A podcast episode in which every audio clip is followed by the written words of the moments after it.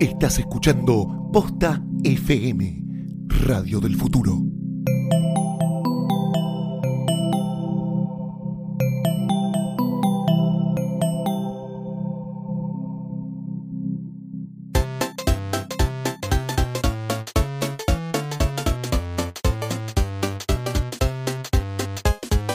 Nombre es Tomás Balmaceda. Mi nombre es Martín Garabal y esto es Tecla Cualquiera, un programa sobre Internet. Yo solo te pido una cosa, Martín. No hagamos un podcast de tecnología que sea sobre aplicaciones o sobre cuál es la mejor manera para bajarse una película pirata. Esas cosas me aburren mucho. No, me parece que tenemos que hacerlo sobre cómo la tecnología hoy nos mejora, pero también nos complica un poco la vida. Te compro lo de los complica. Hagamos un programa sobre, Sobre cómo, cómo la tecnología nos complica la vida. Perfecto. Y hablemos también de, de gente real. Contemos historias. Tecla Cualquiera, un programa para conocer historias reales de la vida virtual. Me gusta, me gusta, me gustaría decir como tecla cualquiera los archivos definitivos de internet. Pero para poner ahí, tipo, venderlo. Segunda fuerte. temporada hacemos eso, segunda Perfecto. temporada hacemos eso. Arrancamos hoy entonces con Tecla Cualquiera y vamos a estar hablando de uno de los personajes más eh, em- emblemáticos y a la vez más misteriosos que tuvo Twitter Argentina, que fue arroba muy Sofía, una chica que enamoró a muchísimas personas, pero que no terminó siendo lo que parecía ser. ¿Por qué? ¿Qué, qué pasaba con ella? Mm, había un misterio ahí dando vueltas, un misterio que no se resolvió hasta ahora y que después de muchos años, hoy en Tecla Cualquiera, vamos a tratar de descifrar quién era Muy Sofía. Nos sumergimos entonces en el primer episodio de Tecla Cualquiera. Vas a tocar una tecla cualquiera con Martín Garabal y Tomás Balmaceda. Este programa sobre el internet te parecerá algo nerd, pero no. Vamos a charlar de historias de vida, de aplicaciones y de gente conocida. ¡Oh!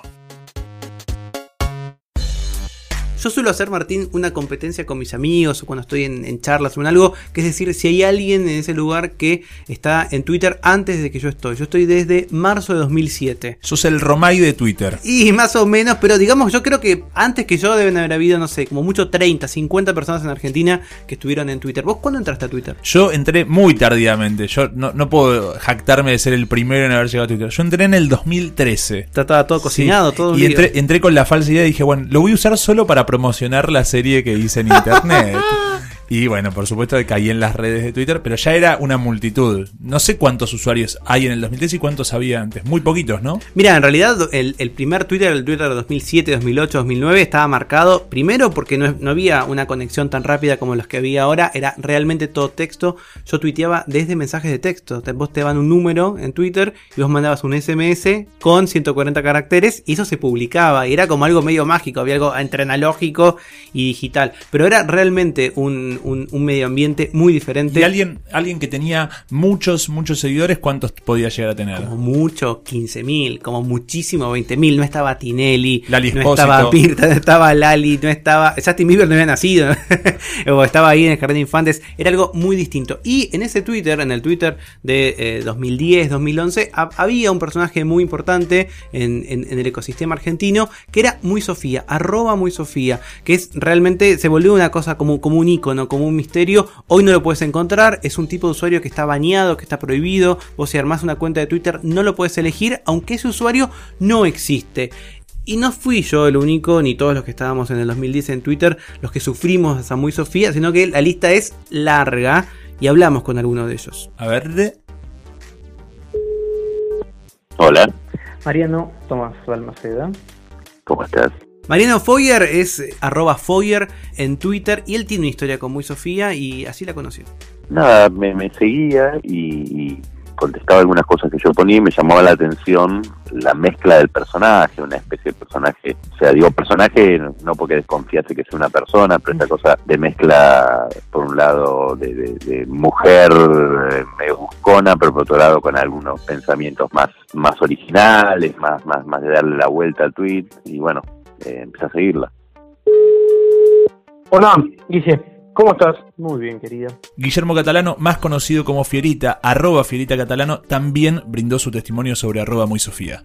Yo la seguía, eh, creo que como la mayoría, primero de todo por el avatar, eh, que después a la postre, claro, en esa época los teléfonos eran más chiquitos que ahora, la pantalla, entonces eh, tardamos en abrir el avatar 10 minutos, y ver que era una persona famosa, pero bueno, ahí ya la seguía.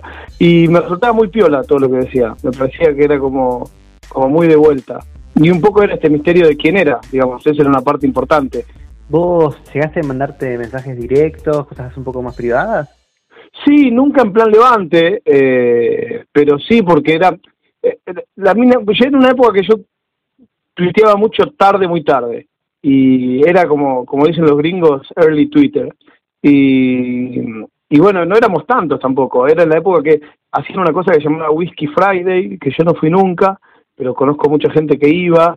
Eh, era todavía todo gueto, te estoy hablando, digo, cuando recién arrancaba todo y el chiste era, alguien te avisaba, che, tenés que seguir a tal, que genial, y no sé, entre medio de todas esas recomendaciones me dijeron, no, tenés que seguir a qué sé yo, y, y no era usual, o sí era usual, pero la mayoría lo hacían mal, que una mina tuitee picante. Y cuando digo picante, no, no era picante en plan de, de calentar, sino como como, no sé, parecía una persona mega ácida. Y, y, bueno, por ahí eso resultaba interesante. Insisto, de haberle visto la cara, mm, por ahí seguramente no le hubiera dado importancia, pero para mí era como un poco un rompecabezas de quién es esa persona.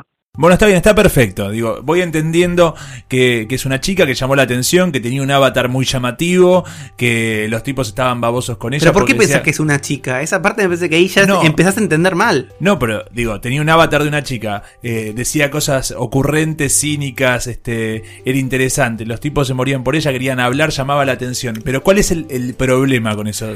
¿Dónde nace el problema? ¿De qué hablan? ¿Por qué llamó tanto la atención? Protagonizó un pequeño escandalete, pero eso te lo tengo que contar en un ratito. Ay.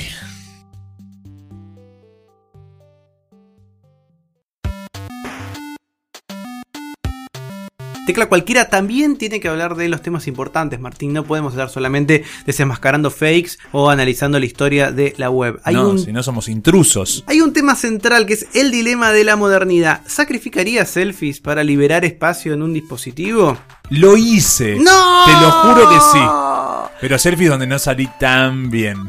Mira, eh, Western Digital, que es la compañía que hace eh, discos rígidos, publicó hace poquito una encuesta sobre 5.000 usuarios que dice que el 76% de los encuestados que tienen entre 16 y 24 años borran fotos y videos para hacer espacio en sus celulares, pero se arrepienten porque no quieren borrar selfies y prefieren borrar cualquier otra cosa para poder tener espacio en sus celulares. ¿Vos qué es lo último que borrarías de tu celular antes de meter, qué sé yo, más lugar para canciones o para poder ver una película? Yo tengo que decir que tengo todo por duplicado porque tengo todo conectado a la nube, o sea que no, no, tengo que borrar nada, directamente cada tanto hago un backup del celular. Pero la selfie tiene una vida útil acotada. Esa foto en la que crees que salís bien, mientras la estás viendo en la pantalla crees que salís bien, después la ves y no estabas tan bien. Y un ratito después la ves y es muy triste, así que la borro, directo. Mira, el 31% de las personas entre 16 y 24 años, le podríamos llamar millennials o incluso generación Y, indica que se quedan sin espacio en sus teléfonos inteligentes semanalmente, wow. mientras que el 17% de la gente se queda sin espacio diariamente. Los teléfonos son cada vez más finitos y tienen menos memoria y uno le mete más cosas. ¿Sabes lo que borré cuando venía para acá? No. Las notas de audio de WhatsApp. Uh. Pero escuché una por una por si había alguna que me divertía. Para 2011, Muy Sofía estaba en el pico de lo que podríamos decir que era su carrera. Tenía más de 11.000 followers, que en ese momento eran muchísimos en el ecosistema eh, que tenía Twitter. Calculá Martín que eran más o menos como 100.000 followers de ahora. Y la gente estaba realmente muy... Eh, se sentía muy atraídos por esta usuaria que no mostraba demasiado su cara, las fotos que ponía eran pocas fotos, pero que tenía una actividad social importante y que un día salió contando que tenía un novio. Se había puesto de novio con Maro, que era otro usuario muy popular de Twitter por ese momento. Eh, empezaron a dar notas en el diario, en, en la radio, salían hablando, contaban cómo era la vida que tenían juntos y la gente podía o bien seguir su romance en las redes sociales o incluso en los medios tradicionales porque era la típica nota de la pareja que se conoció en Twitter. Pero se conocieron realmente, se vieron. Ellos contaban que estaban juntos y que estaban conociéndose y que iban a tomar algo y que compartían salidas, pero en 2011, Maro un día viendo como la, la, la, las mentions, stalkeando un poco las menciones que le hacían arroba muy Sofía, descubre una chica que empieza a decirle impostora, devolveme las fotos, ladrona, todo el tiempo con muchos insultos. Entra al perfil de esta usuaria y descubre que es una modelo cuyas fotos eran las mismas fotos que publicaba Muy Sofía.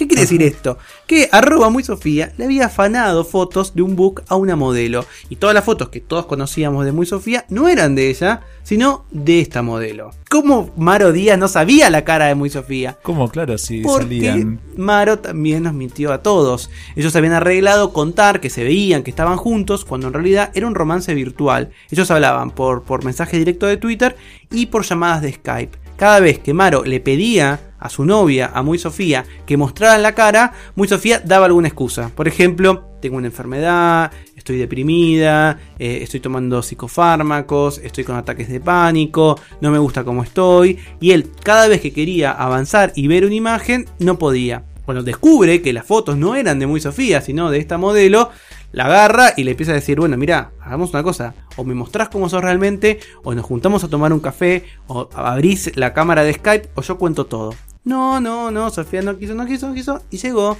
la terrible y maldita noche de Twitter Argentina en 2011 cuando Maro Díaz hizo una tweetcam, contó la verdad de Muy Sofía y se quebró emocionalmente y se largó a llorar. Me hablas de Tweetcam y siento que me hablas de, del rollo para sacar 36 fotos con una cámara analógica. Porque vos entraste muy tarde. La Tweetcam era la manera que había pre-Periscope, pre-Vine, mucho antes de todas estas herramientas que utilizamos. La manera en la que uno podía, de alguna manera, unir Twitter con video. Prendías tu camarita y todos los tweets que iban apareciendo eran una suerte de chat que eh, estaba al costado de la imagen. Yo llegué para la muerte la Tweetcam cuando algunos usuarios decían, ¿quieren que haga una Tweetcam? Y nadie decía nada. En esa época de Twitter era todo un descubrimiento cuando había alguien que estaba más o menos en tu misma sintonía. Era una época de tal impunidad, donde digo, aún los que trabajábamos en la tele o así, podía decir cualquier barbaridad sin riesgo de que te trajera consecuencias. Y yo me acuerdo que para esa época le pedí un día, digamos, la mina había armado un terrible revuelo eh, antes de, el incidente, nos vamos a llamar el incidente como foja cero, ¿no? El incidente de Maro. Eh, y antes de ese incidente había armado como, como un quilombo y qué sé yo, y a la vez yo tenía mucho la, la experiencia de lo que es, lo que es oyentes de radio, de esta dicotomía entre, entre esa voz brillante y seductora y la realidad de que finalmente es, es una, una mina que no sale de la casa hace un mes y medio. Y en el marco de eso, un día a mí se me ocurrió y le dije, mira, te quiero hacer una entrevista, yo sé que vos no querés mostrar tu cara, pero te hago una entrevista en audio y lo, y lo ponemos en audio nada más. Bueno, bueno, veamos qué yo. Y eso fue justo, justo como si te dijera 20 días antes de, de- del momento este, el momento cero. Cuando Maro cuenta toda esa historia, empiezan a aparecer como arrepentidos. Se empiezan a aparecer, y a mí puntualmente, yo tuiteé sobre el hecho en el timeline, bastante. Eh, y entonces yo decía, che, miren lo que pasó, no sé qué, y me empezaron a llegar, que obviamente no, no los voy a nombrar, pero gente incluso de, de mi entorno muy cercano diciéndome, no lo puedo creer, yo con esta persona hablé por teléfono mil veces, yo nunca ni hablé por teléfono ni la conocí ni nada, pero bueno, justamente por eso, porque yo no estaba en ese plan eh, romántico tirotero, tengo eh, gente de mi círculo muy cercano que sí lo estaba, eh, y me ha contado que han tenido charlas telefónicas largas, largas, y como que no lo podían creer. Entonces, entre medio de eso, cuando explota, ella no se baja instantáneo, o por lo menos eso, eso recuerdo yo, vos me podrás corregir, eh, fue una segunda etapa, yo recuerdo, o sea, luego de- del escándalo de que las fotos no eran de ella y que eran de otra chica, eh, una segunda etapa en donde vuelve a aparecer hasta que finalmente eh, termina eclipsándose, ¿no? desapareciendo. Y yo, ya antes de la entrevista, como que iba eh, blufeando, como en el póker del día, del momento cero, decía, yo sé quién sos, yo sé quién sos, yo sé quién sos, yo sé quién sos, y yo creo saber quién es o quién fue, Eh, porque en un momento pisó, en este rumbo a la entrevista, pisó el palito que tenemos todos narcisismo eh, y de qué más lindo que hablar de uno. Y yo creo saber quién es. Todo, todo el, el- el escándalo que se armó no, no me impactó mucho y de hecho a mí me interesaba el personaje, o sea, si había un, gordo de 120 kilos detrás, parece que, que en verdad no cambia mucho. Hay una indignación que se genera con que, eh, ah, pero no era real, y en verdad, si nos vamos un poquito más profundos, ninguno es real, ninguno de nosotros, nadie es real. Para mí, Muy Sofía existe mientras alguien la crea. Lo que dice Mariano me parece interesante porque hay que definir que es un fake. Es un fake porque tenía fotos de otra persona, lo que decía no era real, la relación entre ellos no era real. Lo que me interesa saber es si alguien llegó a encontrar quién era Muy Sofía en el DNI. ¿Alguien le encontró? Hay un periodista que hizo una investigación y ahora en un ratito vamos a estar hablando con él.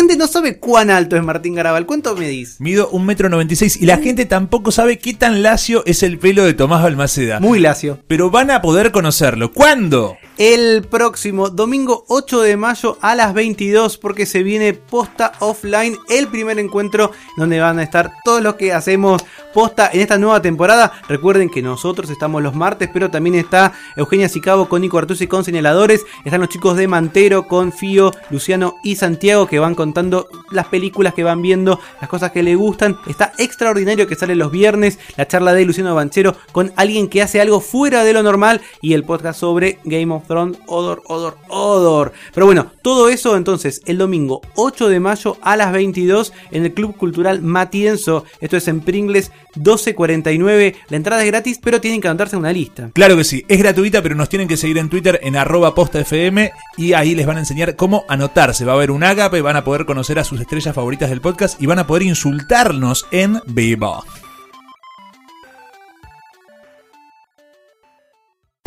Bueno, pero yo lo que necesito saber es si alguien se pone a investigar y a seguir, si se empezaron a obsesionar con descubrir quién era muy Sofía en la vida real, cómo era la cara, si alguien la encontró, eso necesito saber, Tomás. Bueno, mira, igual que vos, eh, hay otra persona que se llama Martín y que también llegó tarde a Twitter, o sea, no llegó a conocer el afer de Muy Sofía en 2011, sino que Muy Sofía regresa luego del escándalo con una vuelta que vamos a escuchar ahora que no fue tan feliz, pero un periodista, Martín Quintana, seguro lo conocen en Twitter, que es arroba fragmentario, decidió investigar quién era Muy Sofía para la revista Crisis, así que charlamos con él a ver si nos puede dar más pistas de esta investigación, tratando de encontrar quién demonios era Muy Sofía. El digo en el caso de Sofía porque alguien le había, había mencionado en el timeline el hacer cuando ya había pasado bastante tiempo. Entonces, por curiosidad, pregunté quién era quién era esa tal Sofía, me contaron la historia en general y entonces comencé a seguirla a ella, que en ese momento había vuelto a Twitter después de, del escándalo, sea, cuando todos sabían que no era, que no era quien decía ser. Me parecieron interesantes las características de, de, lo que había ocurrido y entonces me puse a, a leer al respecto, a, a, ver algunos documentales, a ver, a ver casos parecidos. Y bueno, durante el proceso de investigación lo llamativo fue que fueron apareciendo un montón más de casos, entonces me di cuenta que tenía que, escribir algo con eso. Y en la mayoría de, los casos de suplantación de identidad que vi o de fakes, se daba la variable de que eh, manifestaban sobre, sobre todo un sentimiento de, de soledad o de falta de popularidad o de alguna manera intentaban por medio de, de la realización virtual llegar a, cumplir con, sus deseos personales. Me acuerdo particularmente, por ejemplo, el caso de, de, una chica peruana que a mí me hacía acordar la travesura de la niña mala de, Vargas Llosa, porque era una chica de, de, origen muy humilde que se había creado un fake eh, en el que tenía mucho dinero y viajaba por el mundo y todo el tiempo estaba, subiendo fotos, en, tenía un trabajo fantástico, etcétera Y finalmente el fake fue fue desmantelado porque ah, eh, una chica fijó una reunión con ella, eh, la invitó a, cenar a un restaurante y, bueno, no, no, tenía nada que ver con la persona que, decía ser. Era una chica de los barrios populares de, Perú, nunca había salido de, de su ciudad, etcétera. En el caso de Sofía, lo que hay es un interés o una perspectiva si se quiere, un poco más académica o, más investigativa. Sofía arranca teniendo varios fakes que, que, finalmente abandona. Eh, de alguna manera fueron sus, sus borradores o sus primeros intentos y finalmente con Sofía crea de alguna manera lo que se llamaba el fake perfecto, basada en los intereses o en, o en la medianía de Twitter. Era una chica progresista, pero con un poco de cinismo. Era una chica que no era acomodada, pero tenía consumos eh, de clase media alta. Era una chica que, que, que, podía analizar política, pero que otro rato estaba, estaba tonteando con algún meme. De alguna manera fue, fue metiéndose dentro del, de, de lo que es la, la, la, el universo cultural o social de, de, Twitter Argentina, lo interpretó de manera perfecta. Y por eso fue que se convirtió después en una, en una estrella. Y, y ella lo llevaba de alguna manera como un experimento social eh, hasta que finalmente se le fue de las manos. Bueno, mi yo en un momento, eh, sí, no, no quiero decir nombres porque no, no, no soy policía, pero en un momento ella me da entrever que estaba escribiendo un libro y que no era el primero. Y entonces a lo que yo le pregunté en un momento, cuando explota todo esto, le digo, pará, pero vos vas a quemar a este pobre pibe en tu libro, eso no, no va. Y entonces me dice, no, no, no, no tiene nada que ver una cosa con la otra, pero yo me inspiro en esto, que yo. Y ahí entonces yo empiezo a, en un momento me nombro un libro en particular, y hice lo que no había que hacerle, que era ponerle cara y nombre al personaje. Entonces pasó de un personaje brillante que lograba poner en jaque a, a tipos que yo consideraba brillantes a una persona más que escribe. Bueno, como estás viendo Martín, hay muchas hipótesis. Recién Guillermo Catalano nos dio la propia. Martín también cree haber encontrado a Muy Sofía. Nosotros nos pusimos a investigar y desde nuestra cuenta arroba posta FM hace algunas semanas preguntamos si alguien conocía quién era Muy Sofía. Pedimos que nos cuenten historias sobre Muy Sofía porque Tecla Cualquiera también la hacen sus oyentes. Y tenemos un par de pistas propias en las que estamos investigando. Así que quizás podamos develar antes de que termine este podcast quién demonios es Muy Sofía y tal vez descubrir, poder hablar con ella. ¿Será hombre? ¿Será mujer? ¿Será una familia? Una familia quintillizos. ¿Será un funcionario del PRO? No sabemos. Nunca me llegaron tantos DM con data y yo decía, el detective acá es Tomás Balmaceda. A mí no me ensucien.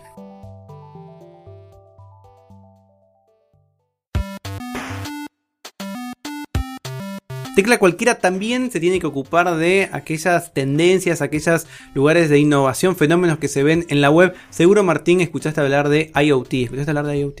Recién, cuando lo dijiste.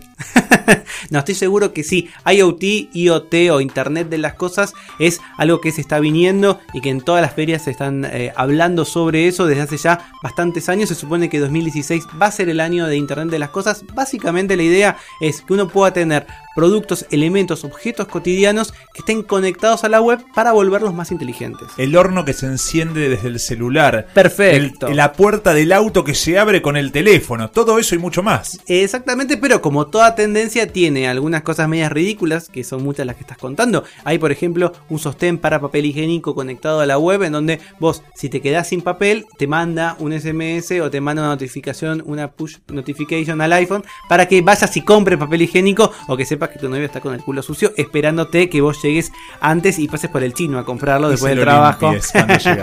Pero también de verdad que hay, eh, hay muchos desarrollos de IoT, de Internet de las Cosas, muy interesantes que se hacen desde la Argentina. De hecho, para este programa estuvimos hablando con el CEO de una empresa que es, de verdad, muy, muy, muy interesante lo que hace, Quad Minds, que genera estos sensores, que son sensores además muy económicos, con sistemas muy fáciles de usar, que lo puede usar una pyme o una, una empresa más grande, que por ejemplo desarrolló un sistema que está en este momento eh, trabajando para mejorar la recolección de residuos. Escuchamos entonces lo que tiene para contar Guillermo Castelli, CEO de QuadMinds.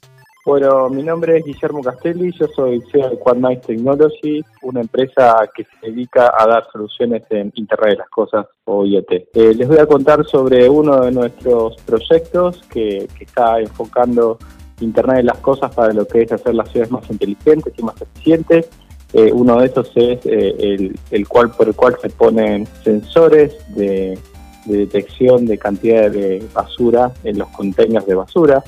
Para que tengan una idea, la ciudad de Buenos Aires tiene unos 12.000 contenedores de residuos. Cada vez que nosotros ponemos un sensor dentro del contenedor de residuos que nos dice cuánta cantidad de basura hay, podemos informar esa, eh, esa cantidad a, a las empresas de recolección para que haga más eficiente su trabajo. A los camiones que van a ir directamente a, esos contenedores a recolectarlos y vaciarlos. De esta manera, esta forma de proceder en lo que es usando tecnología y sensores nos permite que la eficiencia de recolección suba hasta un 40%.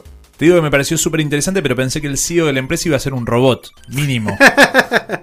Puede ser. Mira, para 2020 se calculan que va a haber 26 mil millones de dispositivos conectados a Internet de las cosas. Así como está Quad Minds, hay un montón de otras empresas argentinas que están haciendo desarrollos hoy eh, que están funcionando re interesantes. Las vamos a estar contando a lo largo de eh, Tecla Cualquiera en todas sus emisiones. Pero antes les quiero contar una cosa muy sencilla. Eh, Guillermo, la mujer, trabaja como en un sistema muy conocido de emergencias médicas. Entonces, muchas veces a la mañana tiene que levantarse, ir a recorrer distintos lugares de la ciudad, atendiéndolas y, y tratando de poder darles asistencia. Y perdía mucho tiempo su mujer porque Buenos Aires es muy enquilombada. Entonces, él creó una aplicación para eh, su pareja en donde puede ubicar a qué lugares va y te muestra el recorrido más rápido entre muchos puntos de Buenos Aires.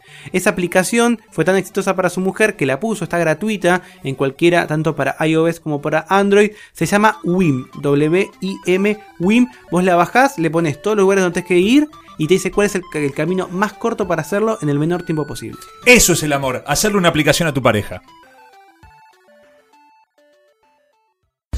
Estamos tratando de descubrir quién es arroba muy Sofía, uno de los personajes más enigmáticos que tuvo Twitter Argentina, enamoró a muchísimos, escuchamos un par que cayeron bajo sus encantos, quizás no sexualmente, pero que realmente estaban fascinados por esta chica que decía que estudiaba sociales, que era hija única, que vivía con los papás pero se llevaba mal, que era medio progresista y que de a poco fue encantando a un montón de personas, incluso a un chico con el que empezó a salir hasta que se descubrió que era todo mentira, que las fotos que ella publicaba no eran las fotos verdaderas, que las cosas que ella contaban parecían ser como una suerte de experimento social, una cosa muy, muy, muy rara, ¿no es cierto, Martín? Sí, pero ni siquiera, ni siquiera sabíamos o ni siquiera sabemos ahora si esas cosas que contaba eran reales o no, y hasta te diría que tampoco importa.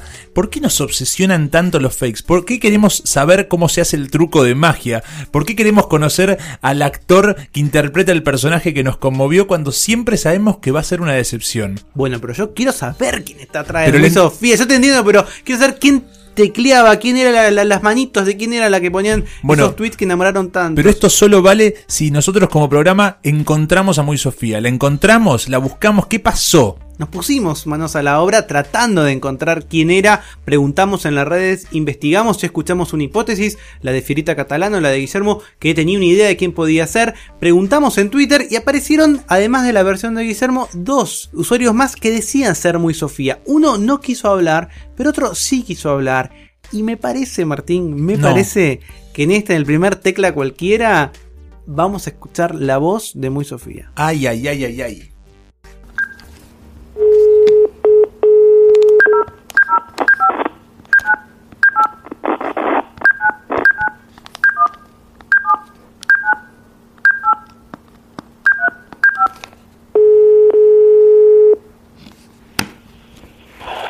Hola. Hola, Natalia. Sí, Natalia, ¿cómo andas? Tomás Balmaceda Tala, ¿cómo estás? Bien, Tomás, ¿vos? Bien, gracias por atenderme. Bueno, eh, yo llegué a vos porque, mm, porque cuando empecé a, investigar y a preguntar sobre arroba muy Sofía, eh, varios me dijeron que, eras vos y, y, ¿eso es cierto? Muy Sofía, sí, fue una cuenta que tuvimos con una amiga hace mucho tiempo ya. O sea, te digo honestamente, me sorprendió un poco porque es digamos, una cuenta bastante vieja y que no está activa. ¿Cómo nació ese personaje? En realidad, nosotros teníamos con amigos que habíamos tenido un blog que nos había ido muy bien. Habíamos tenido la idea de hacer como un fake que jugase con el aspiracional de la gente, ¿no? O sea, esa cosa de ser como eh, una mina que era, estudiante de sociales, pero era a la vez este, bastante frívola, fanática por ahí del fútbol y cosas que eran como muy obvias. De hecho, son fotos de un book que era público, de una modelo que no era muy conocida. Lo, lo, lo impresionante es que empezó a, a, calar mucho en la gente y era, era muy popular. Fue muy loco. Mi Sofía cuando empezó fue una cuenta que empezó y a los tres meses tenía 4K de seguidores. Increíble, en una época que había muy poca gente dando vuelta de internet. Son otros números. Sí, hecho, este, cuando fue el escandalete con lo del pibe este Maro y todo eso que se armó, que él, lo que, lo que os decía, fue medio como que explotó porque él hizo una tweetcam y medio que lloró en público. Bueno, fue toda una historia más así. donde no estoy muy segura si él lo hizo también para juntar seguidores o, o indignación general o por qué. Este, el pibe actuó muy raro desde el inicio. Yo siempre tuve la sospecha de que había como una cosa de galán, banana, medio de querer juntar y sacar y cartonear seguidores para su cuenta. Se enojó mucho porque una vez, para crecer su cuenta, a mí me ofrecieron salir en una radio, una especie de, de micro semanal con algún tuitero donde simplemente hablabas de, de qué te gustaba de Twitter, de, de tu cuenta, yo qué sé, unas boludeces así. Yo le dije que no, que la verdad que no, no me sentía cómoda porque no, y no sabía si me iba a gustar. Me dijo, ah, pero es porque tenés esa... Dame un segundo que yo veo. Y dije, está, déjamelo pensar y después te respondo. Y además, viste, loco Maro, con lo que sí yo hablaba mucho y todo lo demás, y que había como esas cosas medio histérica entre las dos. Dice, mira, hagamos esto, yo lo hago, yo salgo y le digo que vas a estar vos también. Lo único que te pido, cuando nos haga preguntas, vos digas que sí, que me conoces personalmente, porque si no queda como muy paloma, muy... Sí que, que, que nos vivimos arrobando y todo, y que no nos conocemos, que todo solamente de Twitter. Obviamente que yo lo esterqueaba y él a mí, o sea, no, no digo que no. Y después saltó, y mucha gente se le echó en cara, que lo que había dicho que me conocía, que había salido conmigo. Entonces ahí un, una cosa muy extraña. Yo sé que actué mal con él, y de hecho reconozco que en algún momento empaticé con el loco y me generó como un conflicto.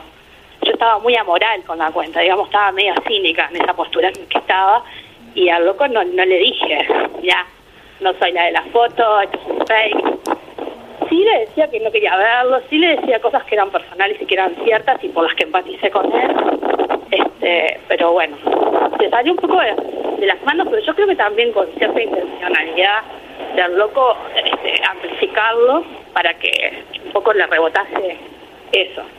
Yo no estaba en un buen momento personal. Yo viví un hecho un poco feo, medio traumático, de inseguridad, y empecé a tener crisis de pánico. Y como que cuando lo superé, fue mejor, digamos, lo que me pasó fue que yo me sentía como poderosa y muy impune en esa relación. Por supuesto, me imagino. también estaba eso de que, ¿por qué lo hiciste? Yo le dije a Martín, porque podía. Sea, porque tenía como, en ese momento creo que me prendía eso, como una especie de, quiere con, la con la rutina y para desdoblarme de mí. Me alejaba mucho. Estaba en un momento de autoestima muy malo. Y un o sea, tenía un montón de quilombos personales que creo que también me llevaron a actuar de una forma enfermita en ese momento, con Maro. ¿no? Claro. Bueno, en principio lo que podemos decir es que alguien se adjudica a ser muy Sofía y parece muy, muy convincente. Estuvimos haciendo un poquito de investigación a ver si efectivamente esta persona que con la que estuvimos hablando es o no.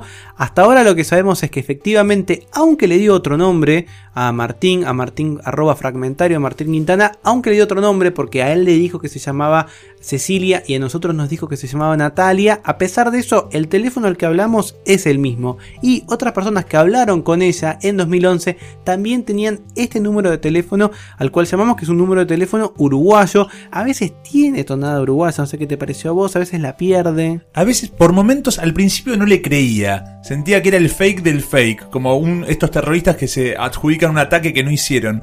Pero eh, después, por momentos, parece bastante convincente e incluso eh, convive con las contradicciones, porque se declara amoral en el vínculo con Maro, pero después dice que se había involucrado bastante. Algunos de los hechos que contaba eran ciertos. En principio, esta persona con la que acabamos de, de hablar parece ser muy Sofía. La conversación fue mucho más larga y la verdad que es muy rica. Si te interesó, arroba muy Sofía y querés saber más de lo que charlamos acá en Tecla Cualquiera, nos puedes seguir en Twitter en arroba posta porque ahí vamos a estar contando, tanto en Twitter como en Facebook. Vamos a dar el link de vamos a publicar completa la, la- la entrevista que le hicimos a arroba muy Sofía o a quien dice ser arroba muy Sofía. Si alguna vez la seguiste y querías conocer su voz y saber más de su historia, la vas a tener. Si nunca escuchaste, es la primera vez que escuchaste esta historia, que de verdad es parte de los anales de Twitter Argentina, también es un testimonio que está muy bueno y que hasta ahora nunca se dio, nunca se escuchó la voz de arroba muy Sofía, así que debutamos así en tecla cualquiera. Y aprendimos un poco qué lleva a una persona a querer ser un fake, en qué momento de la vida, qué es un fake y... ¿Y no seremos todos fake de cada uno? Y eso es un poco lo que decía Mariano y es lo que más me interesa. puede ser. Bueno, vos tenés una historia de Twitter, de Facebook, de algo de la web, te enamoraste por mail, le cagaste la vida a alguien, te pasó algo tecnológico que te cambió la vida. Queremos conocer historias reales de la vida virtual. Puedes mandarlo a teclacualquiera.com posta.fm. Ese es nuestro mail de contacto. Martín y yo estamos comprometidos, así que no podemos aceptar eh, ningún tipo de propuesta amorosa. Pero en el posta offline, ahí quizás alguno nos puede tirar, ¿no es cierto? Alguna... Por ahí alguno de nosotros tiene un fake que sí acepte una propuesta amorosa. También nos pueden seguir en Twitter, arroba postafm. En Instagram nos encuentran como arroba postafm. Y en Facebook ponen postafm. Y también vamos a aparecer. Se pueden contactar, escuchar los otros programas y contarnos su historia. Para la semana que viene, aunque como ustedes saben, nos pueden escuchar en cualquier momento vamos a estar hablando sobre los algoritmos que dominan tu vida. Aunque vos te sientas con libre albedrío, aunque vos te sientas el ser humano completamente libre, es mentira. Hay algoritmos que están interviniendo en tu vida. Vamos a estar hablando con el presidente de innovación de Netflix mundial, del mundo mundial. Alguien que la tiene muy muy clara. Con el presidente de innovación de Spotify, que también habló con nosotros. Y vamos a estar hablando con la gente que maneja Watson, la supercomputadora de IBM. Así que un programa completamente distinto y... Eh, ¿Se puede decir revolucionario queda muy mal? Sí, y le voy a poner título. Me casé con un algoritmo. Los esperamos entonces en la próxima semana acá en Tecla Cualquiera. Y recuerden que el posta offline es el 8 de mayo a las 22 en el Club Cultural Matienzo. Síganos en las redes sociales para inscribirse porque es una, la entrada es gratuita pero con lista. Yo sigo siendo arroba Martín Garabal. Yo creo que todavía soy Capitán Intriga, arroba Capitán Intriga. Pero lo que es seguro es que esto fue Tecla Cualquiera.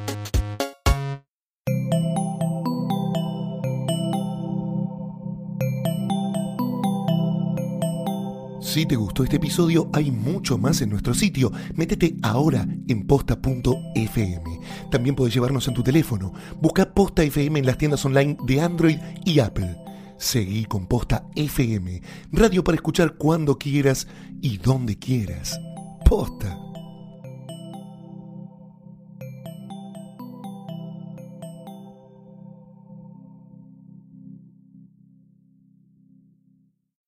This phone drives me crazy. Excuse me, I'm the Sprint intern from Sprint. Try my new iPhone 10R with an amazing liquid retina display. This is amazing. Mind if I snap a few photos? Look at that color. I love this display. I, uh, I'm gonna need that back. Switch to Sprint and get iPhone 10R 64 gigabytes for $0 per month with an eligible trade-in and a Sprint Flex lease. Visit a Sprint store, sprint.com slash iPhone, or call 1-800-SPRINT1. Phone $0 per month for 18 months after 31.25 per month credit applied within two bills. If cancel early, remaining balance due. Excludes tax, subject to credit, $30 activation fee. Coverage and offer not everywhere. Restrictions apply.